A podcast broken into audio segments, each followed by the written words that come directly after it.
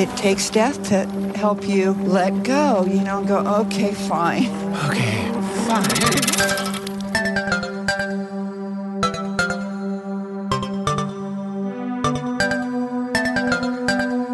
Posso falar? Você vai aí? Pronto.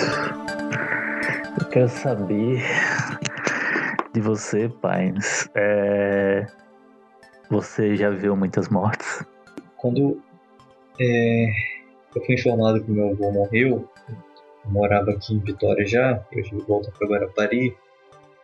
No Uhum. primeiro momento eu não chorei. Você Só- tinha quantos anos? Não, faz pouco tempo.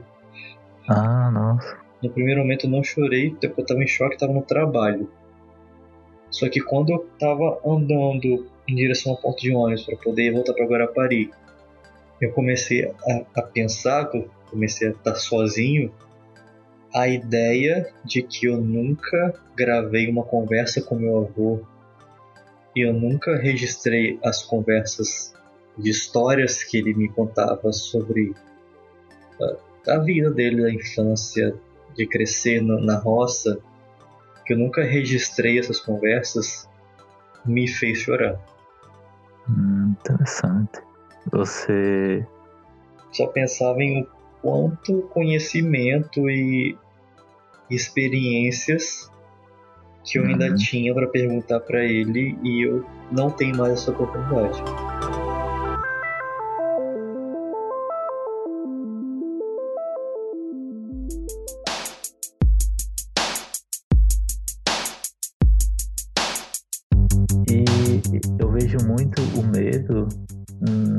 Palavras que as pessoas que são cristãs têm, tá ligado? Que é uma parada meio que até mágica, né? Uhum. Por isso que é até tipo, culturalmente a gente vê que é, quais são os palavrões? São meio doenças, tá ligado? É, Mas aqui no Nordeste, né? Eu acho que como a gente viveu tanto com a morte e que a pobreza aqui foi muito maior, como a gente culturalmente associa essas palavras com palavrões, porque a morte aqui, é- eu, eu acho que é muito mais presente durante historicamente para as pessoas, no caso relacionado a doenças, né? Do que a violência do, do Sudeste e tal. É tipo aqui, tipo, febre do rato é um, um palavrão, febre do rato, peste bubônica, peste, é, é, tipo, filho do cranco, que tem aqui em Alagoas, por exemplo, filho daquilo outro. É sempre um, um, um conceito assim de xingar através da doença, né?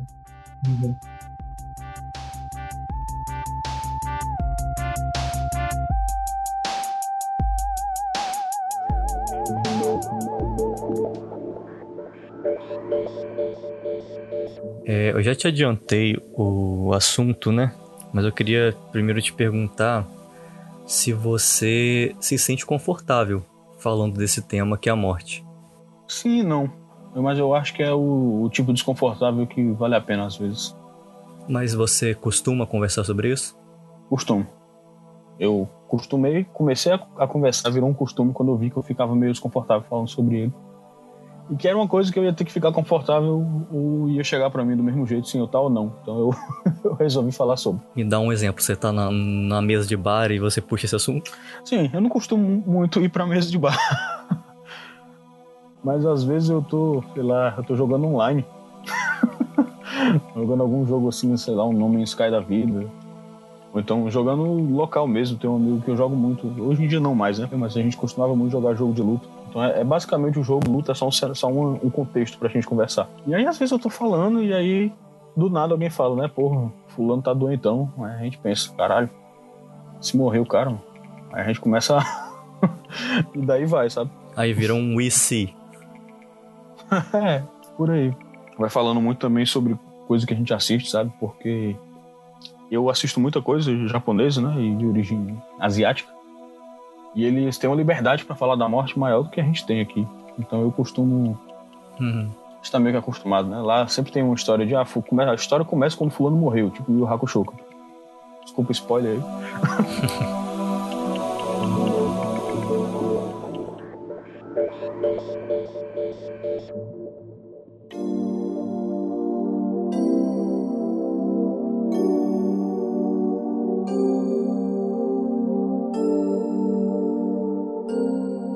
E, e é uma visão budista também. Uhum. Reforçar aquilo que você quer através de palavras também. Uhum. É tipo um mantra, né? Que é o conceito do mantra, né? Uhum. A da- até do- da oração, do rezar, é justamente repetir aquilo que você quer.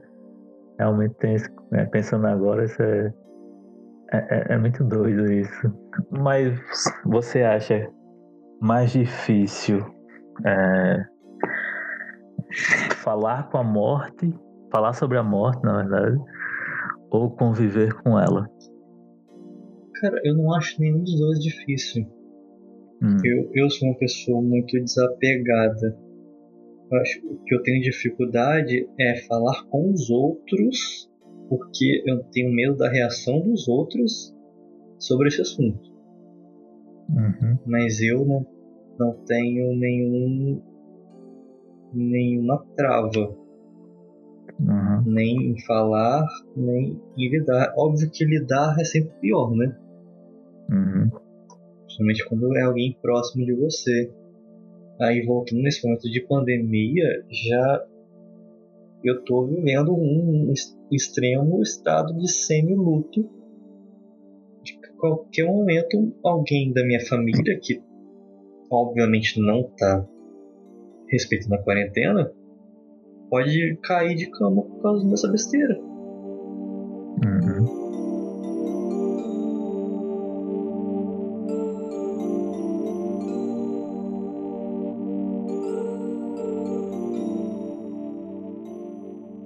Mas eu queria perguntar pra você se você teve alguma relação com morte. Assim, mais próximo a mim, não. Porque, assim, próximo que eu. Uma coisa que, marcante que eu tenho é tipo, eu tinha três anos e tipo, um. um- minha mãe tava grávida e, e nasceu e morreu o bebê, né? Que era o. Tipo, já tava. Tipo assim, normal, só que morreu durante o parto. Uhum. E eu tenho a lembrança vívida na minha cabeça eu com pequeno, três anos, e ver aquele objeto que era o caixão em cima da mesa e não entender o que estava acontecendo. E só compreender isso depois, né?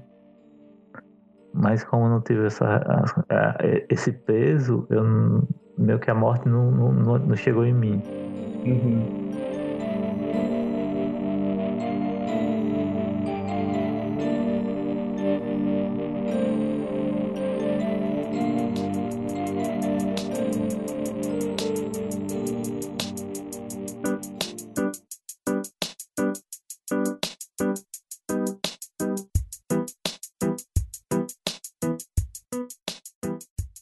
Mas durante a minha vida toda, a, meu ceticismo começou a aumentar e tal, e tornar ateu. E isso meio que carrega o, quando a relação à morte, quando você é, é rodeado com certos conceitos sobre a morte do, da vida após a morte, eu meio que me sentia muito incomodado com a morte para falar sobre ela. Tipo assim, eu encontrar no velório de uma pessoa com esse sentido e saber o que falar, dizer assim, é, ela foi para um lugar melhor. Até o momento que eu estava conversando com, com a Carla e, e ela falou que, tipo assim, que nada do que eu falasse importava para a pessoa que estava passando por aquilo. Que, na verdade, a presença e você falar que se a pessoa precisasse falar, você estaria ali, importava muito mais do que qualquer frase feita que você possa dizer. É, Eu não quero suporte. Eu não quero que você me dê ajuda. Eu quero o, o meu parente de volta.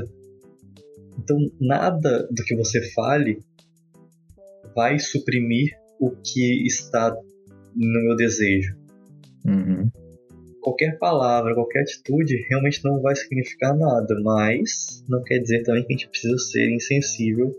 Dependendo da situação, o clichê pode sim ser a, nossa melhor atitude. Uhum. Por sorte, eu não tive esse problema no- nos velórios que eu, que eu tive que participar. Foi totalmente uma experiência sobre as pessoas que estavam lá. Sobre cada um reforçar a presença na vida do outro e não sobre lamentar a falta que a pessoa vai fazer, nem ficar remoendo o, que seria se ele não tivesse morrido. É só mesmo um, uma celebração do que ele representava e um reafirmar de que as pessoas que continuam aqui continuam unidas e a vida segue. Uhum. Do meu avô a gente fazia piada pra caramba no velório. Nossa. Inclusive a gente até se questionou, eu e os meus primos, de a gente tá fazendo o certo aqui? A gente deveria estar tá rindo? Não, não existe um, Pois é. uma reação correta nesse momento.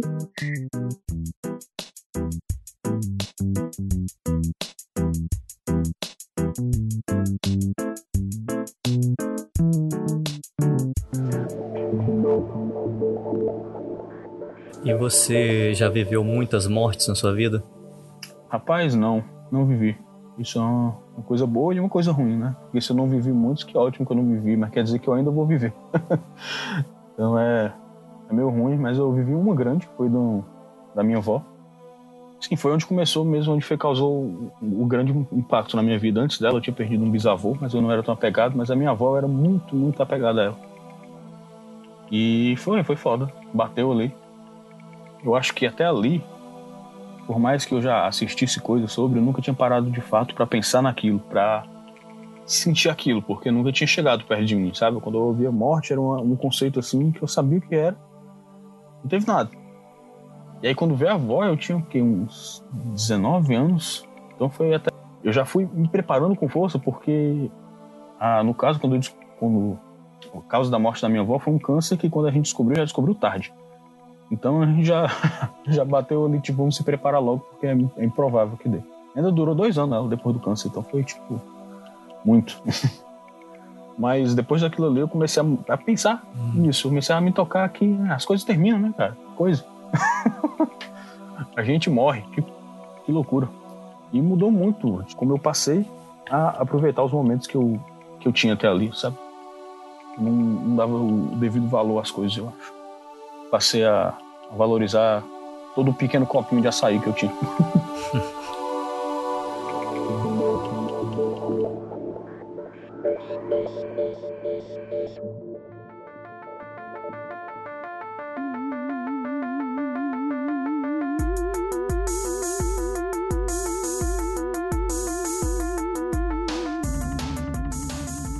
É, sobre o que você estava falando de falar com a sua mãe sobre a morte, né? Aí eu lembrei de, de recentemente, eu falei com a minha mãe sobre a morte. Uhum. E não foi legal. foi uma experiência bem, bem assim, né? Bem uh, desgastante, né? Mas... Porque Por quê? a gente tava falando sobre um assunto e acabou entrando nesse assunto da morte, mas sobre outro assunto. E acho que era sobre questão de ética, alguma coisa assim é, de certo ou errado, e ela falou que uh, ela começou a entrar na questão do. As pessoas, essa pessoa que tá fazendo coisa errada vai ter que responder é, pós-morte, né? Uhum. Aí eu disse que eu não faço, eu não faço coisa errada, é, mas é, eu não acredito que, que vou responder depois da morte, mas eu não faço porque é uma questão é, ética, né? Que é questão de. Ela, aí entrou na questão de que ela disse, mas, é, ela sabe que eu sou ateu, mas mesmo assim ela se surpreende com algumas coisas. Quer dizer, mas você acha que não vai ter nada depois? Aí disse, não, não vai ter nada, mas tudo. Aí, tipo, aí começou, a gente entrou na discussão dela meio que achar que ela seria esquecida pelo fato de que eu não acreditaria na vida após a morte. Mas que é, eu falei que justamente era o contrário. Assim, eu ia continuar lembrando dela até vezes mais, porque justamente eu não teria ela por perto.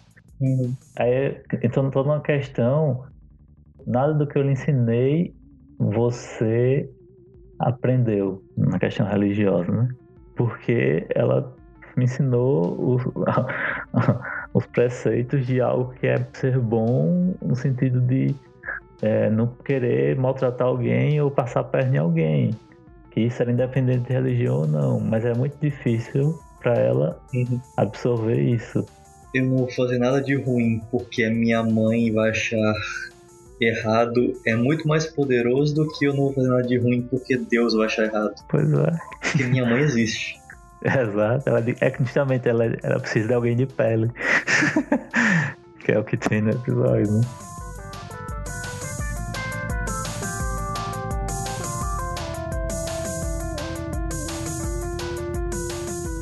Inclusive, é- é- isso foi bem cautionary tale pra mim. Porque eu tenho muito medo de ter esse tipo de conversa e ter esse tipo de reação. Uma vez a minha mãe chegou pra mim e me perguntou: Meu filho, você não vai mais na igreja? Só que, por incrível que pareça, foi uma conversa super de boa. Botei a minha visão do, naquele momento de que eu não achava que nenhuma religião específica poderia conter o, que eu entendo como Deus.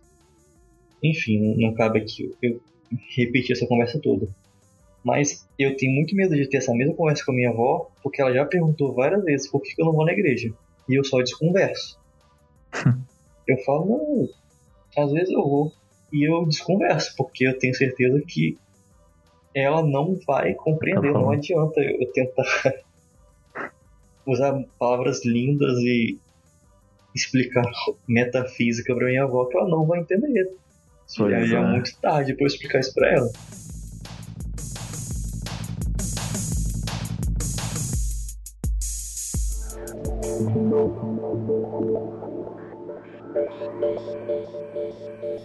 É, você disse que a sua avó ainda passou um tempo depois que descobriu o câncer. Ela estava aqui no hospital? Ela ficou em casa um bom tempo. Ficou muito tempo em casa, ela era uma pessoa muito pra cima. Acho que muito do, do legalzão, né? O legalzão que veio do meu nome veio herdado da minha avó, que era provavelmente a pessoa mais pra cima que existiu aí. A grande ficha que caiu pra mim foi quando eu percebi que eu tava tentando aproveitar o tempo mais com ela, foi que eu vi que eu já aproveitava bastante o tempo com ela. Uhum. Porque eu percebi que eu tava repetindo as coisas que eu sempre fazia com ela. Que era o quê? Assistir uns programas doidos que ela gostava na TV, aqueles. Adorava ver aqueles programas de crime que passavam depois do almoço. então eu tava sempre lá vendo aquela coisa. Adorava ver aquilo e de tarde o programa do Silvio Santos, que ela também adorava. E mais no fim da tarde ainda as famosas missas de domingo, né? Sempre tava vendo a missa de domingo, então eu fiquei só repetindo. Com a diferença que eu comecei a tocar violão, que antes eu não tocava, eu comecei a aprender, então eu tocava violão, que era uma coisa que ela sempre queria. Ela sempre falou pra todo mundo, "Ó, alguém devia aprender a tocar um instrumento, hein? Porque eu adoro ouvir gente tocar e vocês não sabem. Então eu fui o primeiro ali. eu fui o primeiro que aprendeu, então ela ficou muito feliz que tinha alguém finalmente que podia tocar a música que ela queria. E se resumia a Roberto Carlos e hino da igreja.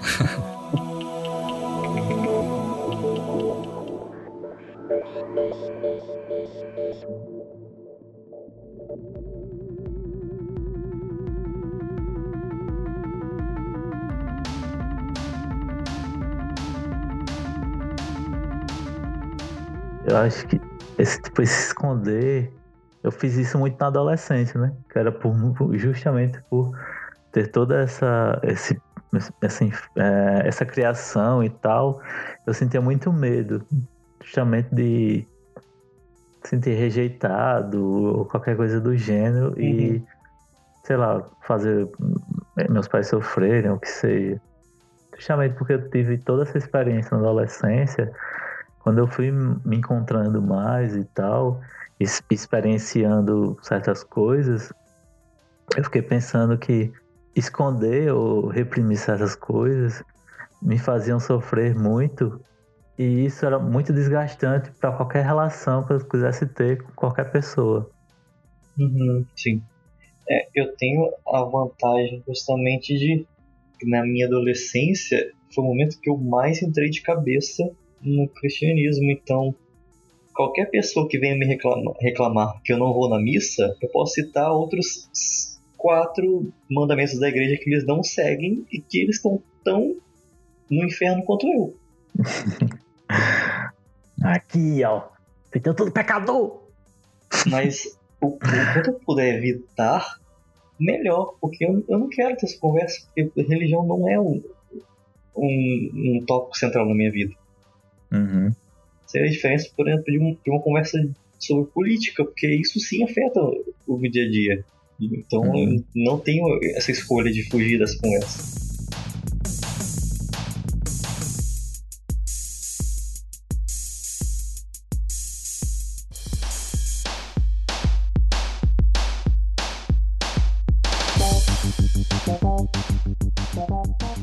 Mas essa questão ah, do amor.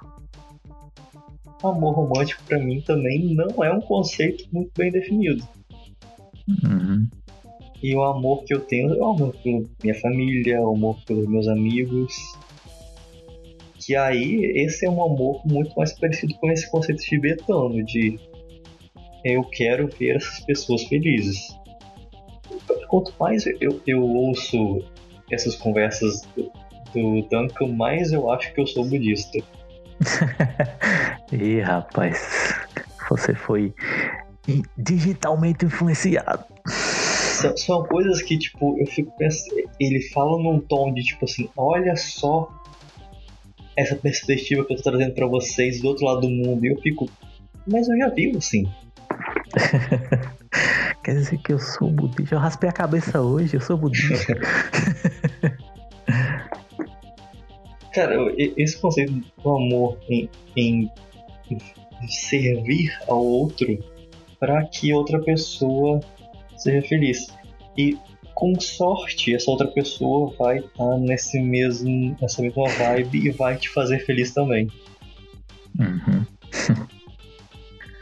É, eu acho essa ideia de servidão muito complicada, né?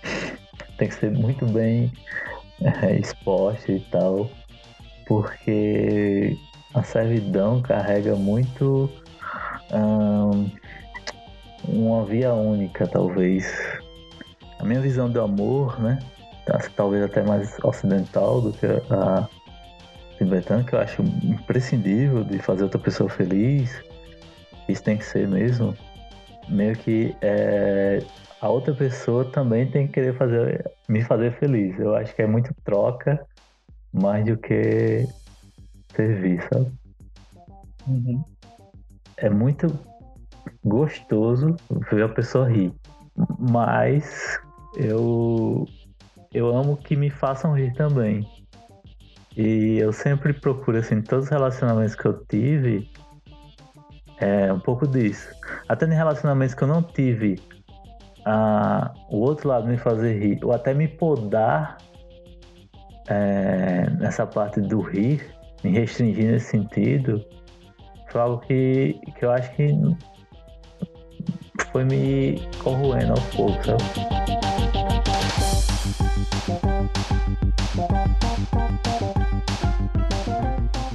Eu acho aí você entrou num ponto que seria onde eu traço a linha.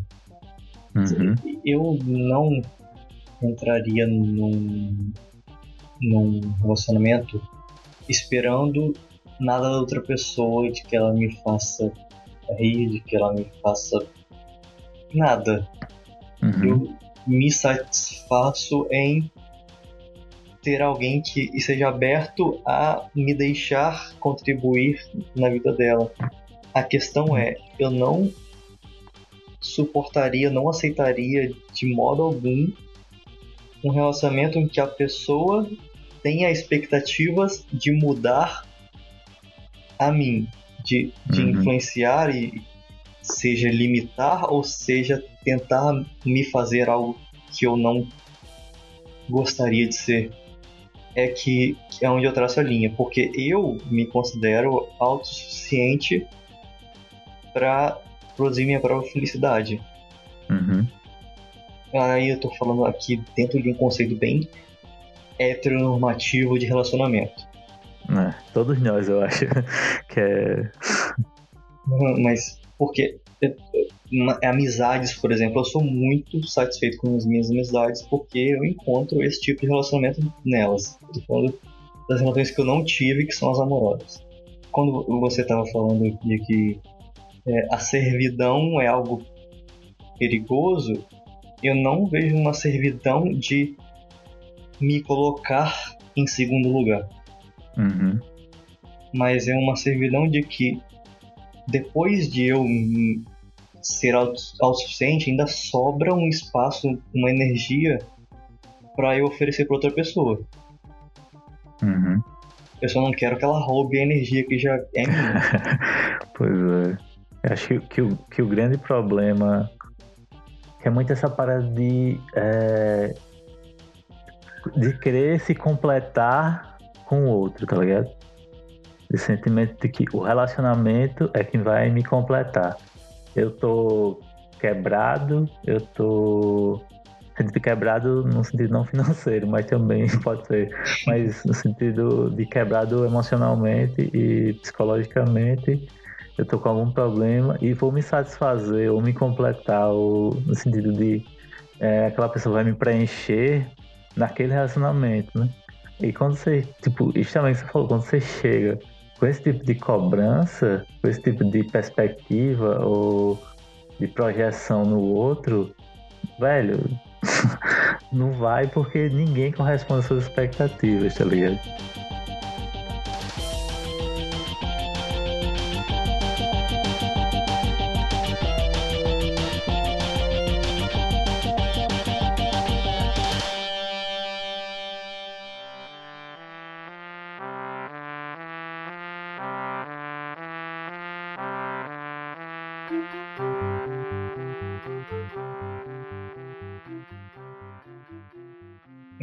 E a, a, graça é justamente a você conhecer a outra pessoa e deixar ela expressar o que ela realmente tem para oferecer.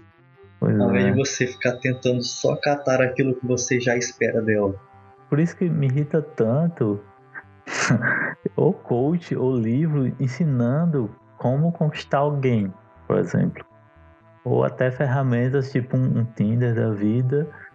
É, que as pessoas dizem assim, você tem que ter uma foto tal, você tem que botar frases tal e você tem que reagir tal e tal, porque assim você vai é, ter mais sucesso no relacionamento. Aí eu fico pensando em que mundo essas pessoas vivem e que sucesso é esse, tá ligado? Eu vou, eu vou começar a falar que vai parecer que eu tô um pouco na defensiva por ser um usuário de Tinder, mas não, mas eu fui usuário de Tinder. Mas, assim, é um. Já é um sistema viciado por conta de algoritmo. Porque é uma ferramenta paga Isso. que vai te limitar para você se, se sentir impelido a pagar para você ter melhores relacionamentos. É. Então, a partir do momento que você começa a jogar contra o algoritmo, a sua cabeça não funciona mais organicamente, não é mais um relacionamento humano. É você se relacionando com a máquina para tentar se relacionar com o humano. E onde é que tá a sua felicidade nisso? Tá na foda rápida. não a sua, pai. Não tô julgando quem, quem tá transando só por transar aqui. Ok. Tipo, é, é, são momentos que precisam ser vividos também, né? Hum. Tudo são tipo, experiência pode ter e tal. E curtir. O que não pode é você usar isso só como meio que uma ferramenta de tapa-buraco, né? Tipo assim, a gente, você falar mal do relacionamento uma foda rápida, é, mas a pessoa que tá no relacionamento por comodismo há 10 anos. Uhum. Porra, que merda, tá ligado? e com isso, tipo, fica essa briga de, de, de, de narrativas, tá ligado? Você sempre quer confirmar que a sua vida é melhor do que a pessoa que tá do outro lado. Do oposto. É, tipo, eu tô num relacionamento bosta, é, que tá bosta, mas eu tô reclamando o pessoal que tá no Tinder e eu curtindo a vida, tá ligado?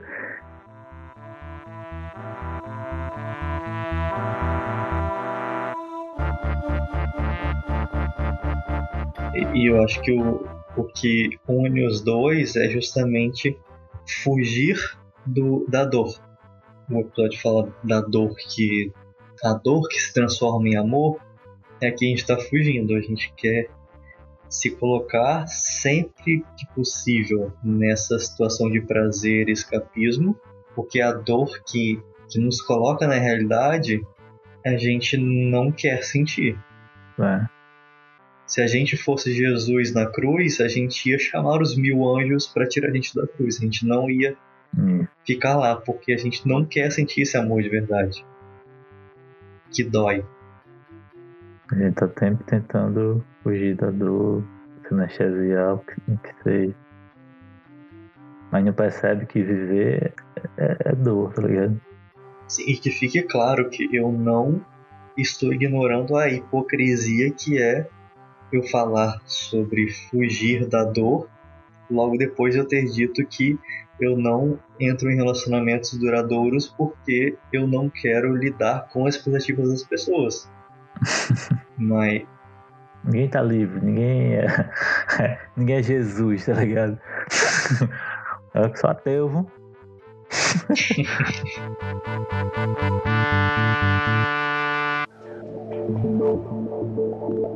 Se tem uma coisa que eu, levo da igreja é a, a ideia do, do Cristo, sabe? Eu acho que é uma, um conceito maravilhoso, principalmente nesse sentido de você pensar que ele morreu por amor. E é uma coisa muito forte, né, velho? Não sei se as pessoas pensam nisso normalmente, mas é tipo, caralho, você tá olhando pra um homem morto ali, né? um homem morto sangrando, pendurado numa cruz. Meu Deus do céu. Coisa macabra pra uma criança ver assim várias vezes. Então, às vezes, eu pensava, eu parava pra pensar nisso quando eu tava lá sentadinho, aí eu via lá a cruz com o Cristo pendurado, eu ficava tipo, nossa, né? Sangrando, sofrendo. Esse conceito do amor que vai além dos milênios e séculos é, é maravilhoso. E as igrejas podiam muito se apegar mais a ele do que elas são apegadas hoje em dia. Podiam demais se apegar a ele. Porque tá faltando muito isso.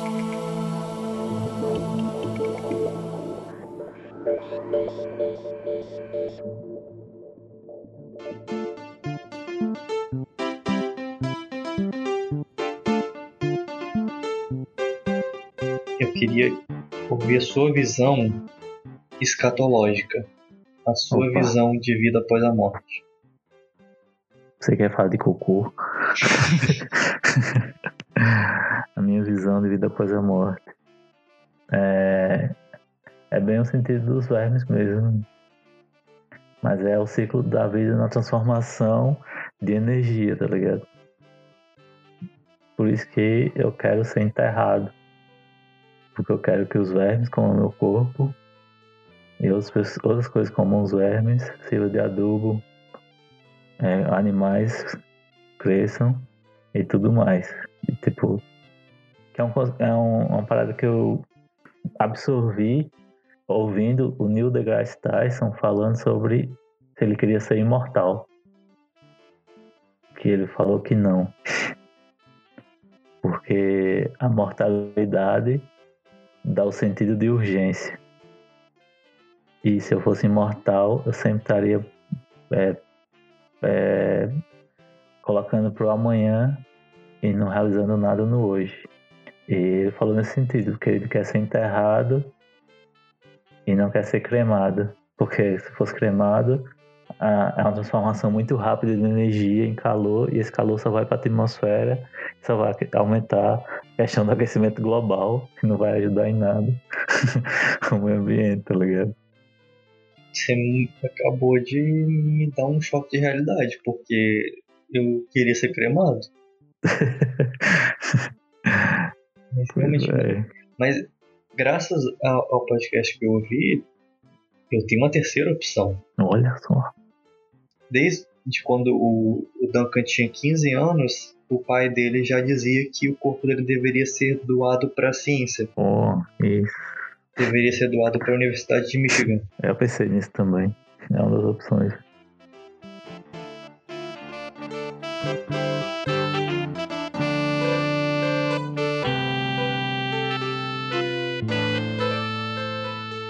Já que você, tipo assim, ainda né, tem a espiritualidade forte né, dentro de você, mesmo não sendo religioso, o que é que você acha da vida após a morte? Numa resposta rápida, eu diria que eu tenho uma visão como a sua, de que não existe nada nem antes nem depois. Mas como eu ainda tenho um, um certo apego a um, um conceito de divindade de Deus que não, não me deixa ser completamente cético, eu também não vou Uhum. bater o martelo nisso. Ah, ah, depende, depende do dia.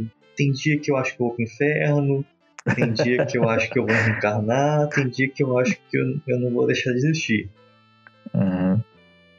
E eu acho que essa pluralidade é ótima. Eu quero conhecer mais formas de vida após a morte, porque aí é uma roleta russa. Quando acontecer, vai ser maravilhoso, porque eu vou ter uma surpresa.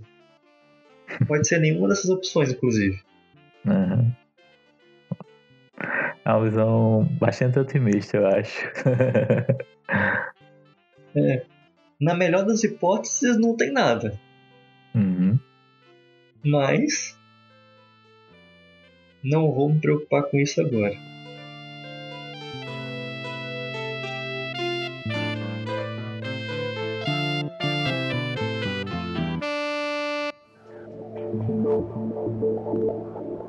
E como a gente estava falando aqui no começo, a vida ela tem um prazo de validade, né? Ela não é infinita. Então, amar implica perder também. Eu acho que dá, dá mais valor, sabe? Quando termina alguma coisa e você sabe que terminou, mas você amou aquilo de com força, aí vale a pena. Eu acho, acho que é isso que, que faz as coisas, sabe? Quando você tá tomando aquele. Tipo, eu tomei agora, eu fiz 250ml de açaí.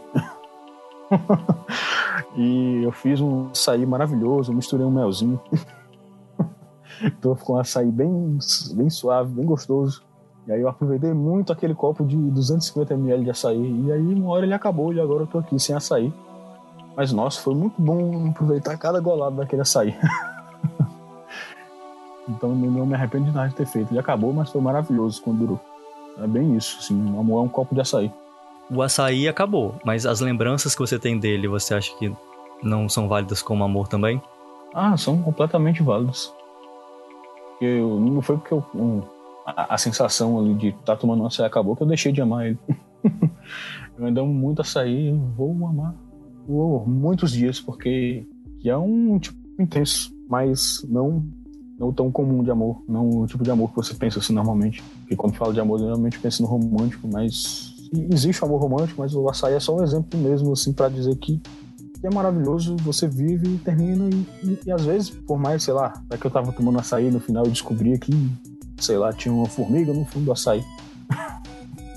tipo, o final foi ruim, mas dá para lembrar da parte boa que houve, sabe? Uhum. E as lembranças que ficam, por mais que às vezes eu não volte para aquilo, as lembranças do, do amor que eu vivi são, são boas.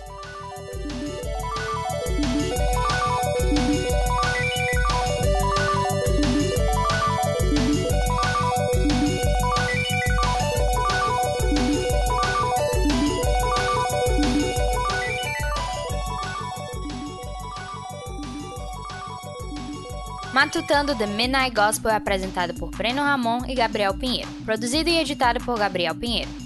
Músicas da trilha sonora distribuídas por Creative Commons. Dessa vez eu conversei com o Miguel, o legalzão, e uma coisa que eu curti bastante nesse nosso papo é como o legal aborda bastante a visão dele através da cultura pop. Vocês podem ouvir mais dessa visão dele nos podcasts e nos posts do site Só Mais Uma Coisa, o Smuck, onde ele de vez em quando participa.